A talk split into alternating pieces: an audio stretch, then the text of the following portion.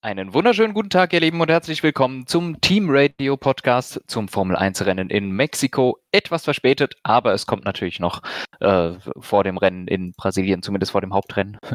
ähm, besonders viel gibt es, glaube ich, nicht zu bereden zu Mexiko. Ein paar Sachen haben wir aber dennoch, äh, gerade was die Strategie angeht und auch den Rennausgang, wenn man sich vor allem die äh, Qualifying- und Trainingssessions angeguckt hat. Äh, da werden wir aber gleich drüber reden, und zwar wieder mit dem Dave an meiner Seite. Hallöchen. Einen wunderschönen guten Tag. Äh, ja, wir haben ein etwas weniger ereignisreiches Rennen gesehen, aber du wolltest mit Quali und Training reinstarten. Legen Sie los. Ja, Quali und Training, also es hat sich vor allem abgezeichnet in den Trainingssessions, äh, dass der Mercedes ziemlich gut aussah. Ich würde auch sagen, das hat sich im Rennen bewahrheitet. Das war ein gutes Auto, die waren ziemlich flott unterwegs.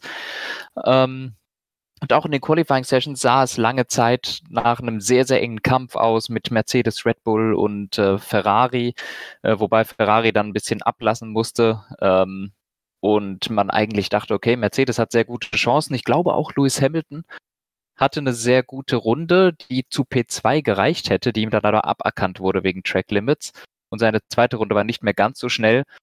Ähm, dennoch hat es mich überrascht, dass Verstappen im Q3 dann plötzlich drei Zehntel einfach nochmal schneller werden konnte als der Rest, ähm, was auch einfach für die anderen nicht mehr aufholbar war. George Russell hatte zwar einen Fehler gemacht dann noch im Qualifying, aber die Pole war absolut außer Reichweite für die Mercedes. Wo es vor allem davor danach aussah, ist halt immer die Frage, äh, ist Verstappen da eine ganz besonders gute Runde gefahren oder hat der davor einfach ein bisschen es locker angehen lassen?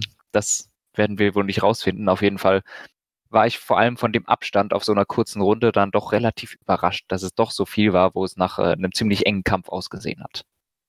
Was mich noch ein bisschen mehr überrascht hat, war die schwache Performance von Ferrari, die sich später noch im Rennen mehr abgezeichnet hat.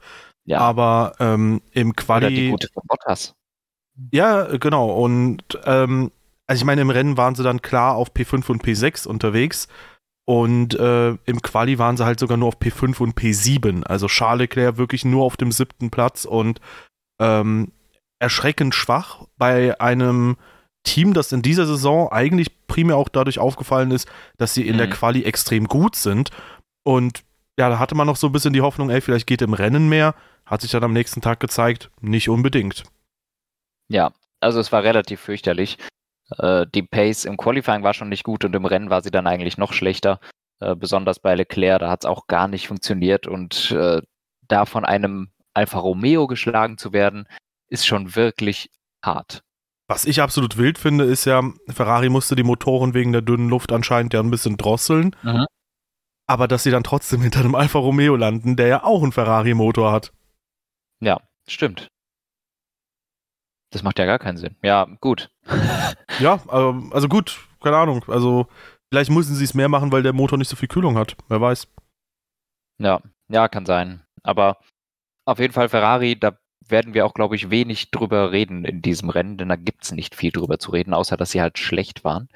Korrekt. Und äh, wirklich klar dritte Kraft, keine Chance gegen Mercedes, ähm, aber auch nicht wirklich angreifbar von hinten. Also, ja, viel gibt es da nicht zu erzählen, ehrlich gesagt. Ja, steigen wir aber vielleicht trotzdem mal mit den hintersten Piloten ein.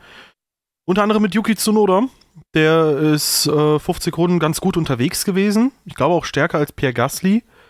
Aber am Ende äh, hat ein Zwischenfall mit Danny Ricciardo sein Rennen ja dann doch irgendwie 20, 21 Runden vor Schluss beendet. Ich muss tatsächlich sagen, jetzt können wir vielleicht schon mal über diesen Zwischenfall reden. Mhm. Ricardo hat eine 10-Sekunden-Strafe da bekommen. Ich verstehe die absolut nicht. Also, das heißt ja normalerweise, die Effekte eines Crashs werden nicht bewertet, sondern nur, was halt de facto passiert ist.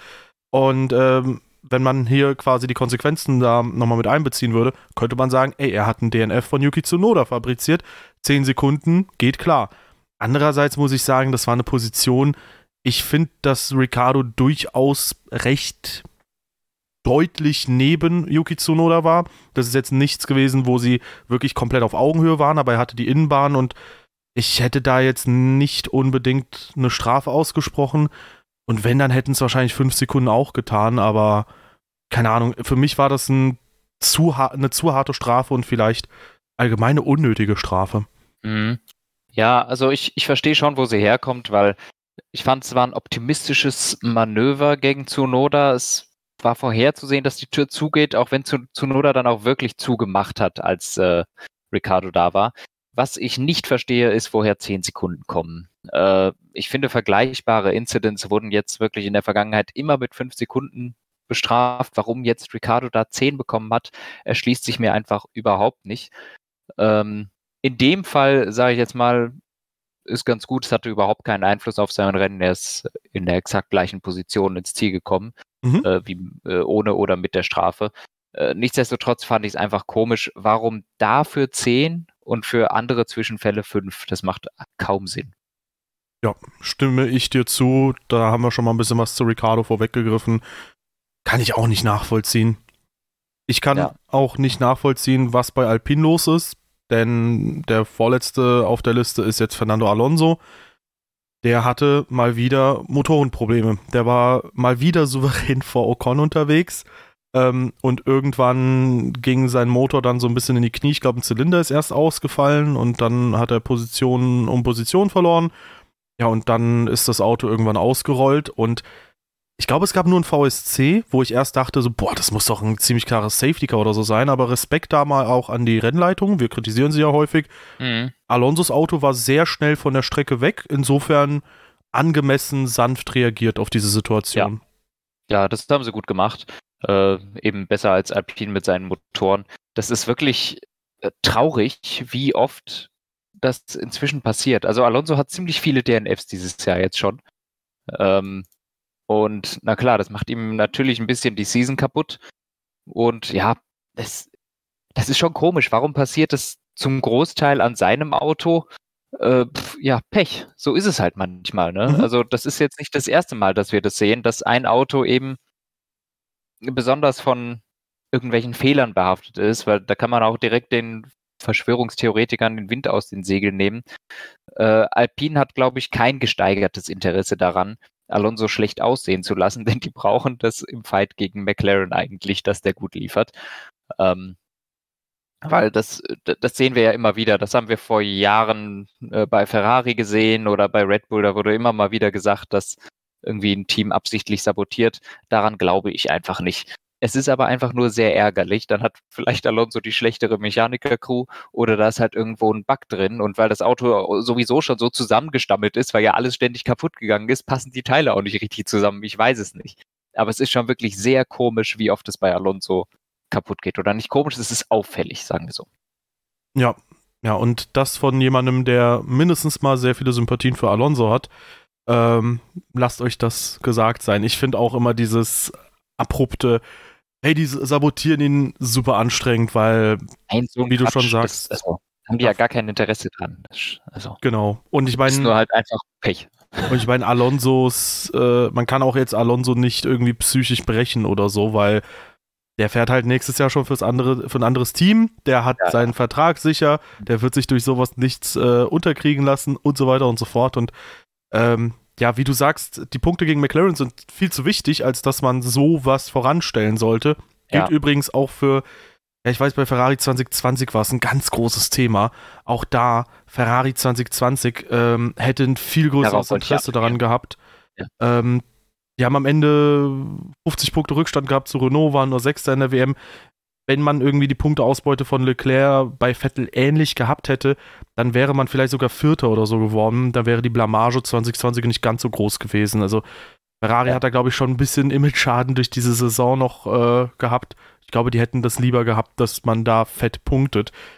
Und genau, in Monza, äh, gab es ja jemanden, der Bremsdefekt bei Vettel. Du setzt ja auch dann teilweise die Sicherheit des Fahrers aufs Spiel. Solltest du sowas machen und ich will das eigentlich keinem Team vorwerfen. Nein, nein, nein. Keinesfalls. Ja. Jo, aber äh, blöd gelaufen für Alonso. Am Ende wird er vielleicht hinter Ocon in der Gesamtwertung stehen. Neun Punkte Rückstand hat er. Oh, aber halte ich inzwischen für wahrscheinlich, ja. Elf Punkte sogar, entschuldigt bitte.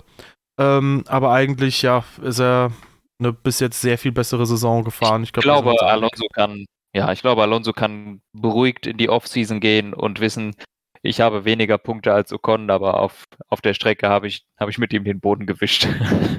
ja, schon. Äh, selbiges kann Latifi nicht von sich behaupten. Der ist zwar auf dem Papier hinter Albon, aber auch so. Ähm, ja, gut. 69 Runden gefahren. Wahrscheinlich einfach nur, weil er die Zahl ganz gerne mag. Nee, ähm, ja.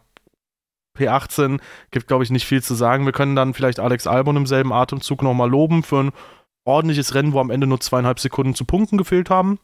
Ja, also mhm. schade, schade, dass es nicht mit Punkten gereicht hat oder für Punkte gereicht hat, aber trotzdem souveräne Performance. Und auf einer Strecke, wo ich Williams nie und nimmer in der Nähe der Top 10 gesehen hätte, weil der Williams soll ja recht wenig Abtrieb haben und Mexiko durch die hohe Lage hat ja eine sehr dünne Luft und da brauchst du jedes bisschen Abtrieb, was du hast. Und da hätte ich eigentlich gedacht, dass Williams extrem schwach performt. Mhm. Ja, es ist alles ein bisschen atypisch gewesen hier auch auf der Strecke. Also dieses High Downforce äh, ist hier ein großer Vorteil. Es hat irgendwie nicht so ganz zugestimmt, äh, zugestimmt, zugetroffen.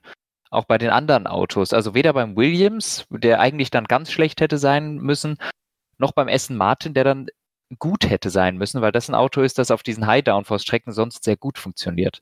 Und gleiches haben wir auch beim Ferrari, der auch auf den High-Downforce-Strecken immer ein bisschen besser funktioniert hat.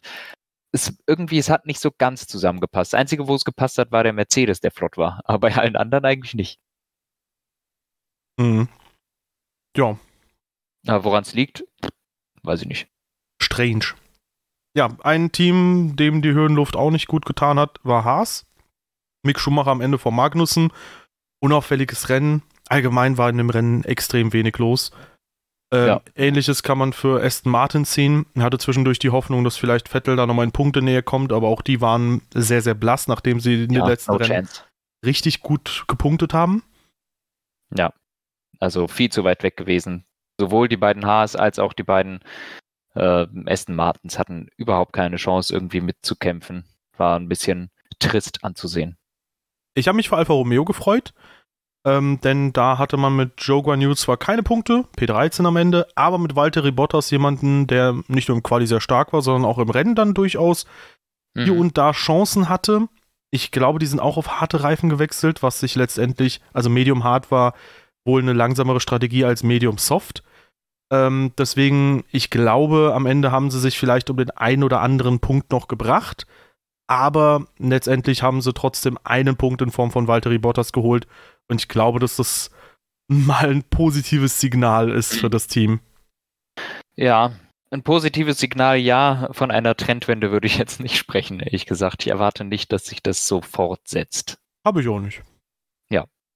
Ja, aber Wollte insgesamt, jeder Punkt gegen Aston Martin hilft. Jetzt haben sie vier Punkte Vorsprung wieder. Immerhin.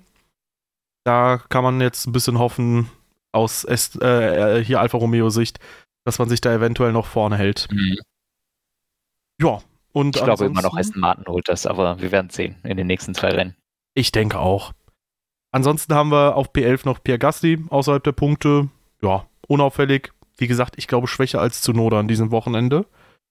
Und ja, Zunoda hat mit Ricardo gekämpft, der ist mit P7. Ja, also. Und letztendlich ja, aber Ricardo hat deutlich früher gegen äh, äh, hier ja. Zunoda gekämpft. Und hat ja auch ganz viele Autos überholt und so. so. Korrekto. Äh, Pierre Gasly hatte auch eine Situation, wo, wen hat er da von der Strecke geschoben? War es Stroll? Also es war so ein bisschen wie Verstappen letztes Jahr in Brasilien. Der hat da quasi die Kurve 4, ist es glaube ich, die Linkskurve nach der zweiten ja, zone gar nicht erwischt. Und ähm, dann fand ich auch jetzt in den letzten Tagen dieses eine Statement von Pierre Gasly ein bisschen schwierig, wo er gesagt hat, hey, ich weiß nicht, ob irgendwie, wenn ich jetzt ein Rennen aussetzen müsste, ob eine Rennsperre das Richtige wäre, nur wegen ein paar Mal Track Limits und keine Ahnung was, wo ich mir denke, es gibt genug andere Sachen, die du fabriziert hast in den letzten Rennen.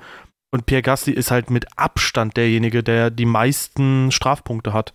Ich finde es mhm. irgendwie ganz lustig, wenn er sich dann just in Abu Dhabi durch eine Kollision irgendwie so viele Strafpunkte einheimst, dass er dann nächstes Jahr zum Saisondebüt nicht mitfahren darf. Das wäre irgendwie ganz witzig. Dann hat Alpine wieder einen Fahrer, der nicht fahren kann.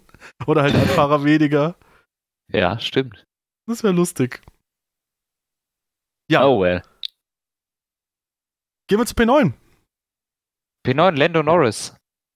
War auch blass im Rennen, mhm. würde ich sagen, wenig gesehen, vor allem dadurch aufgefallen, dass er schlechter war als Danny Ricciardo. Mhm. Und zwar deshalb aufgefallen, weil es so unüblich ist, leider. Ähm, aber er war einfach im Rennen langsamer und äh, Ricardo hat einen wirklich guten Job gemacht. Ich weiß nicht, wie sie gestartet sind. Ich würde sagen, Ricardo ist dahinter gestartet, oder? Ich glaube schon, ja. Also Ricardo, war- hat garantiert ein schlechtes Quali gehabt. Ricardo auf P11, äh, Norris auf P8. immer. Also ähm, er ist hauptsächlich dadurch aufgefallen, würde ich sagen. Es waren keine großen Kämpfe zu, äh, zu sehen, glaube ich. Ähm, Ocon, ich weiß gerade nicht, wie groß der Abstand gewesen ist. Ich meine, es war Sekunden. relativ close, oder? Vier Vier Sekunden am Sekunden. Ende. Aber ich glaube, Norris war am Ende ziemlich flott, weil er frische Reifen hatte. Kann das sein? Der Weiß hat, glaube ich ich, nicht. relativ stark aufgeholt auf Ocon, aber es hat einfach nicht, äh, längst nicht mehr gereicht. Ähm, äh, Danny Ricciardo auf der anderen Seite, ich glaube, den Crash brauchen wir nicht mehr besprechen, da waren wir schon. Er hat ein richtig gutes Rennen hingelegt, hatte eine gute Strategie und am Ende einfach auch viele Autos überholen können, ist an allen vorbei, war dabei auch noch cool, ne? Coole Bewegungen gemacht, hat Ocon so abgeschossen auf der Geraden. Ne? Hast du das gesehen? Ach so, stimmt, mit den, mit den Fingern. Ja. Oder so Pistole gemacht hat, so piu, und dann ist er an ihm vorbeigefahren. Das war ganz schön witzig eigentlich. Dann hat er Ricardo wird fehlen Zehn nächstes Jahr. Sekunden, zu, die zehn Sekunden zu Ocon ausgefahren, also äh, wirklich sehr stark von Danny Ricciardo. Ja, ich finde, Ricardo wird auf jeden Fall nächstes Jahr fehlen. Ähm, das ist auf jeden Fall ein Ja, Riesencharakter in der Formel 1. Und ähm, wie man jetzt auch mal wieder gesehen hat, leider nicht so regelmäßig, äh, also leider sieht man es nicht so regelmäßig, aber wie man jetzt auch mal wieder gesehen hat, er ist auch einfach ein gigantisch guter Fahrer, wenn es mal passt. Und das Ja. hat in McLaren-Zeiten jetzt gar nicht gepasst. Und weiß ich, wenn ich so ein Rennen mal wieder sehe, dann denke ich mir, okay, im Alpin hätte der wahrscheinlich genauso abgerissen an dem Wochenende. Und dann denke ich mir, ey, so eine Chance bei einem anderen Team würde ich mir doch durchaus nochmal bei ihm wünschen. So, Ja. das wäre echt cool. Und ähm, ja, die Strafe haben wir ja schon thematisiert. War einfach ein richtig guter Run von Ricardo. Und ähm, es gab auch einen Kommentar von Norris, dass er gesagt hat, weil Norris hatte Medium Hard, äh, Ricardo hatte Medium Soft. Norris hat halt gesagt, dass Ricardo-Strategie 30, 40 Sekunden schneller gewesen sein soll. Wo ich mir dann aber auch denke, so, okay, übertragen wir das mal auf die Spitze.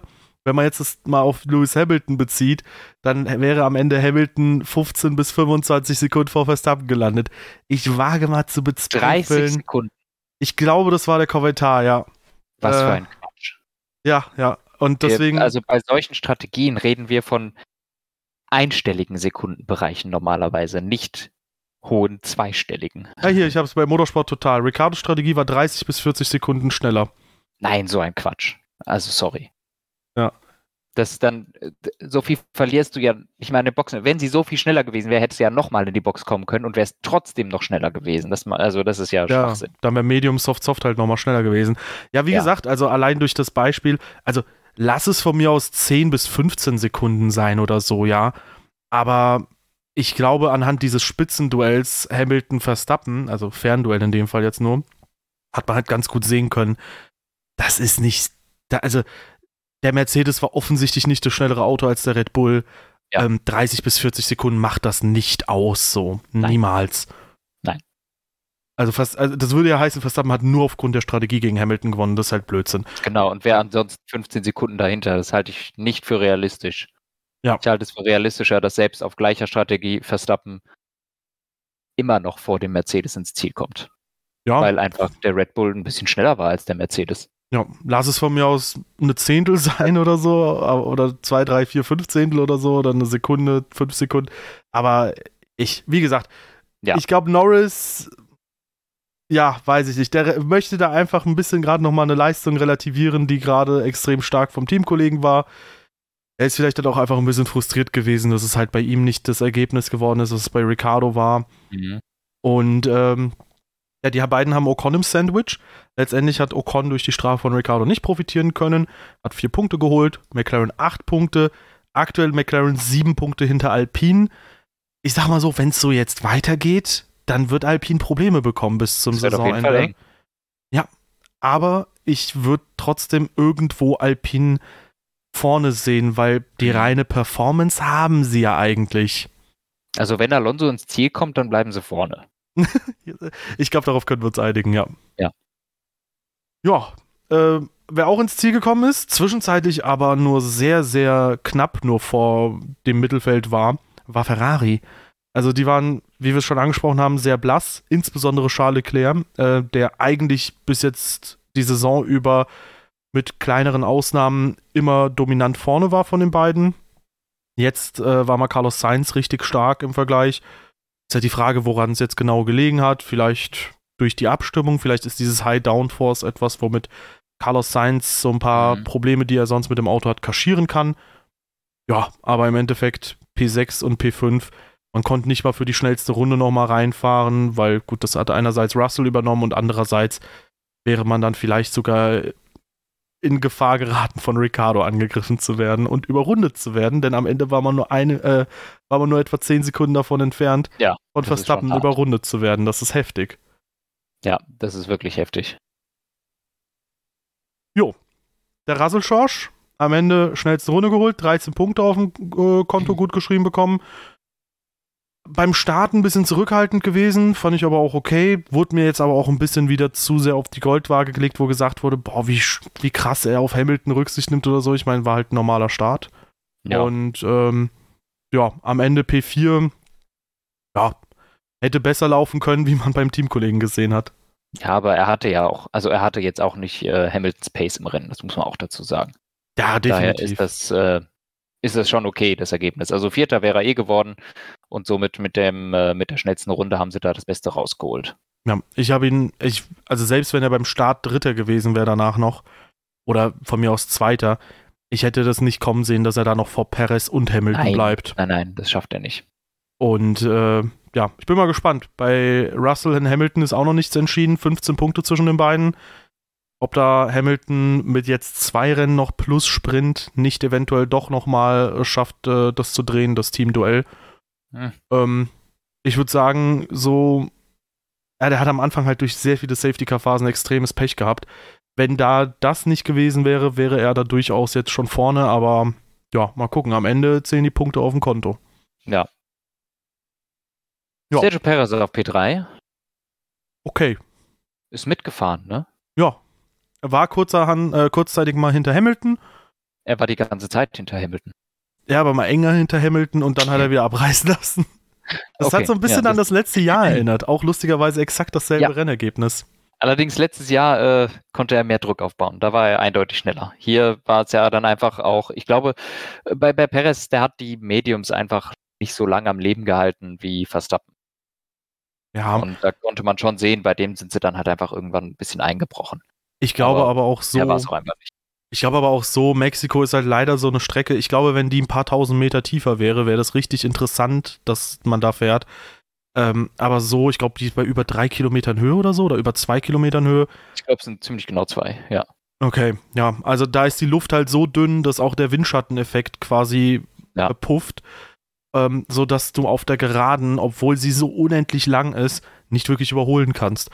Und dadurch sehe ich da halt letztendlich immer so ein bisschen das Problem, selbst wenn er jetzt schneller als, ist als Hamilton, er kommt da einfach nicht vorbei. Und das hat man auch hier gesehen. Und gut, der Mercedes Topspeed-Nachteil war auch durch die dünne Luft jetzt nicht so groß wie sonst. Mhm. Aber eigentlich ist der Mercedes in den letzten Rennen auf der Geraden komplett chancenlos gewesen gegen den Red Bull. Ja, Erinnern wir ja. uns an Austin zurück. Verstappen, neun Zehntel dahinter, erstes Mal DRS gehabt, wusch, vorbei an Hamilton. Also verrückt. Aber hier passt es halt nicht. Ja. Ja, und die zwei, die wie immer abgeliefert haben, Lewis Hamilton, oder wie fast immer, Lewis Hamilton und Max Verstappen, super starkes Rennen. Ich hatte immer wieder die Hoffnung, dass man ähm, bei Mercedes noch die Chance hat, da eventuell das äh, interessanter zu gestalten nach ganz vorne. Ähm, auch hier wieder Thema Reifenmanagement, da ist der Red Bull scheinbar auch super stark und ja. ähm, ich finde es halt ein bisschen schade, dass dem Mercedes so ein bisschen was fehlt, weil letztendlich könnte das interessanter dann immer werden. Aber vielleicht sehen wir das dann ja nächstes Jahr, weil da Wirklich, ja. Wird Mercedes, denke ich mal, ein paar ähm, elementarere Änderungen am Fahrzeug vornehmen, ähm, damit man da wieder gegen Red Bull konkurrieren kann. Wir haben uns auch im Vorhinein ausgetauscht. Wir halten es beide für nicht so unendlich unwahrscheinlich, dass ähm, man nächstes Jahr quasi ein engeres Battle hat auch wenn es in der Vergangenheit bis jetzt in der Hybrid-Ära immer so war, dass ein Team, wenn es mal einen Vorsprung hat, diesen auch immer größer machen konnte. Ja, das stimmt. Oder halten Aber, konnte. Genau. Ich glaube, dass Mercedes da durchaus noch drankommen kann. Und ja, du hast schon gesagt, die beiden da vorne haben halt nichts falsch gemacht. Äh, Hamilton gutes Rennen abgeliefert. Mehr war meines Erachtens einfach nicht drin äh, von seiner Perspektive. Max Verstappen ist da vorne völlig alleine wegdominiert, hat, glaube ich, kein besonders spannendes Rennen gehabt. Äh, interessant ist natürlich, ich glaube, das hast du sicher auch gesehen, die Konstanz von Verstappen. Da kam irgendwann mal so ein Rundenchart, was so durch die Social Medias gegangen ist, äh, von seinen, von seinen Rundenzeiten. Er ist seit dem Boxenstopp in jeder einzelnen Runde eine 1,22 gefahren, außer in den zwei VSC-Runden. Das fand ich schon sehr beeindruckend. Also das schnellste war eine 1,22,0 und sein langsamstes eine 1,22,9 und das über 40 Runden durchgängig. Das ist krass. Also, er ist durchgängig zwischen 1,22, 1 und 9. Also er, er ist die ganze Zeit 1,22 gefahren, außer die zwei VSC-Runden. Das fand ich schon Wahnsinn. Und die, ich glaube, die 1,22,9, die schlechteste, das war auch die letzte Runde, wo er dann halt schon vom Gas gegangen ist. Ansonsten hätte er, glaube ich, eine Spanne gehabt von sechs Zehntel, die er 40 Runden lang gefahren ist. Das also ist heftig, das ja. War schon stark zeigt einerseits die Klasse von Verstappen, die Klasse des Fahrzeugs, aber auch wie gut Verstappen und das Fahrzeug in Zusammenarbeit mit den Reifen umgehen. Ja. Ich frage mich, ob man, also gut, Mexiko war jetzt am Ende doch nicht so die Reifenfresserstrecke. Ich frage mich, ob man am Ende nicht eventuell sogar in Runde 1 hätte stoppen können und einfach durchfahren können mit den Mediums, wenn ich das jetzt so höre. Weil die Chart habe ich nicht gesehen. Ich bin mittlerweile auf Social Media ah. kaum noch aktiv so. Okay. Ah, ich guck mal, ob ich das irgendwo noch finde, dann schicke ich dir das. Aber das ist wirklich krass. Das ist, da siehst du den Boxenstopp und danach so eine Auflistung von allen seinen Runden. Alles ist eine 1,22. Das ist krass. Ja, ähm, ich finde das auf jeden Fall auch heftig. Also, das war ein, mal wieder eine extrem starke Machtdemonstration. Bei Mercedes hatte man den Soft anscheinend ja nach dem Training abgeschrieben und hatte gedacht, okay, der hält nicht lang genug ich hätte retrospektiv halt, wie gesagt, gerne die Medium-Soft-Strategie gesehen, weil es halt das Rennen definitiv interessanter gemacht. So, ja, ist halt nicht so viel passiert da vorne. Aber ich glaube, auch für die letzten zwei Rennwochenenden gilt vermutlich, dass kein Sieg um äh, Verstappen drumherum führt, es sei denn, da geht irgendwas schief. Schlagschrauber, Motorprobleme, keine Ahnung, Motorstrafe, die er dann quasi, ja, wobei beim Sprintwochenende ist es unklug, weil dann wirkt sich erst aufs Rennen aus. Irgendwas, mhm. also Verstappen ist da jetzt aktuell in der Position, da wird es schwierig. Aber ich erinnere da mal so ein bisschen an Toto Wolf. Der hat letztes Jahr, ich glaube, vor Abu Dhabi gesagt, dass die Wahrscheinlichkeit höher ist, dass Red Bull gewinnt, weil er hat es so aus so einer Investorensicht bewertet. Er hat gesagt, die Wahrscheinlichkeit, dass es so lange alles am Stück gut geht, ist halt irgendwie recht gering, dass es dann immer weiter gut geht. Dass da halt irgendwie ein Patzer sich mal einschleicht, mhm. da ist, ist halt schon recht wahrscheinlich. Und dann haben wir ja gesehen, was letztes Jahr passiert ist. Und wer weiß, vielleicht ist es dieses Jahr in umgekehrter, mit umgekehrten Vorzeichen auch mal so. Aber ja, ich glaube, wir gehen beide davon aus, dass Verstappen für die letzten zwei Rennen auch der Favorit ist. Ja, ja, auf jeden Fall. Aber Mercedes mit dem Upgrade, äh, was dann auch ein bisschen was gebracht hat. Ich habe gehört, die haben 5 Kilo abgespeckt beim Auto. Ah ja. Unter anderem und äh, ja, also mal gucken. Ey, ich bin äh, ein bisschen hyped für die nächste Season. Also ich freue mich ehrlich gesagt darauf, wenn äh, da vorne wieder vielleicht das Duell der beiden da entsteht und die beiden hoffentlich dann wieder ein bisschen, äh, hoffentlich dann ein bisschen geerdeter und entspannter gegeneinander fahren. Möglich. Das wird mich sehr Aber freuen. Wir werden sehen. Wir werden sehen. Ja. Zukunftsmusik. Ähm, kommen wir zum aktuellen Geschehen. Sergio Perez durch dieses Ergebnis vorbei an Charles Leclerc. Fünf Punkte Vorsprung in der Meisterschaft. Ähm, ja, dahinter dann Russell jetzt aktuell 15 Punkte vor Hamilton. Carlos Sainz mit vier Punkten Rückstand zu Hamilton ist jetzt da zurückgefallen. Also hätte mir das jemand nach Bahrain gesagt, von mir aus auch nach Jeddah, von mir aus auch nach Paul Ricard oder so, dass Ferrari am Ende mit einem Fahrer nur den sechsten Platz belegen wird, hätte ich der Person den Vogel gezeigt. Das ist crazy. Ja, wobei man auch sagen muss, Sainz hat nicht gut abgeliefert, aber er ist auch wirklich der unluckieste Fahrer gewesen. Ja. Also ja, der hat schon ja. sehr viele Punkte durch, durch Pech verloren einfach. Ja. Ja, aber ja. auch einige durch selbst äh, versiebte Sachen. Ja, einige durch selbst versiebt, ja. Aber du hast zum Beispiel Imola, wo er abgeschossen wurde. Du hast USA, wo er abgeschossen wurde. Du hast den Motorschaden in Österreich, du hast den Motorschaden in Aserbaidschan. Mhm. Und das sind schon mal vier Rennen, wo einfach wirklich viele Punkte flöten gegangen sind. Ähm, der hat, also sein, sein Standing sieht sehr viel, sieht schlechter aus, als die Leistung war. Natürlich hat er trotzdem die Sachen gehabt, wo er es selber verkackt hat oder die Pace nicht gestimmt hat. Aber das sind auch einfach Punkte, wo er einfach nichts für konnte und wo ihm locker auch 60 Punkte einfach nur durch so einen Quatsch dann verloren gegangen sind. Mhm. Ja, und gerade im Hinblick auf dieses Thema, gut, ich gucke gerade auch bei Verstappen im Prinzip nach den ersten zwei Ausfällen nichts mehr gewesen im Prinzip aus der Perspektive. Ja. Aber ähm, ich finde es auch krass, dass der Mercedes so bulletproof ist. Da ist, abgesehen von den zwei Situationen von den jeweiligen Fahrern, also insgesamt vier Situationen, wo sie sich das Auto kaputt gemacht haben. Ähm, nee, Moment, Hamilton hat es einmal kaputt gemacht, einmal ist er außerhalb der Punkte gewesen. My bad. Ähm, abgesehen von drei DNFs, die aber durch irgendwie Fahrer. Nee, warte mal. Russell ist in Singapur auch nicht ausgeschieden. Beide haben jeweils einen DNF durch einen Crash, aber ansonsten hat, der, hat das Fahrzeug immer gehalten. Auch okay. das irgendwie krass. Ja. Crazy. Ja, gut, ähm, warten wir mal ab. Warten wir mal ab, wie es dann nächste Season aussieht. Ähm, haben wir noch weitere Duelle, die wir bequatschen können? Vielleicht irgendwas nochmal mit äh, KWM? Nee. Haben wir eigentlich schon angesprochen mit Alpine und McLaren und auch äh, oh. Aston Martin und Alfa Romeo haben wir angesprochen. Ja, und Haas Alpha Tauri bleibt weiterhin so ein bisschen das Duell um die goldene Ananas, ein Punkt zwischen den ja. beiden. Und Mercedes 40 Punkte hinter Ferrari, das wird doch noch spannend. ja, sehr. Ja, werte Damen und Herren, ich glaube, damit sind wir durch. Etwas mehr als eine halbe Stunde. Das ist mal eine sehr entspannte Länge für so einen Podcast, glaube ich. Ah, du ja, hast mir das Chart ja, geschickt. Das Danke. Ja, ich habe dir das Chart geschickt. Boah, heftig. Ja, gut. Crazy, crazy, crazy, crazy. Ja, krass.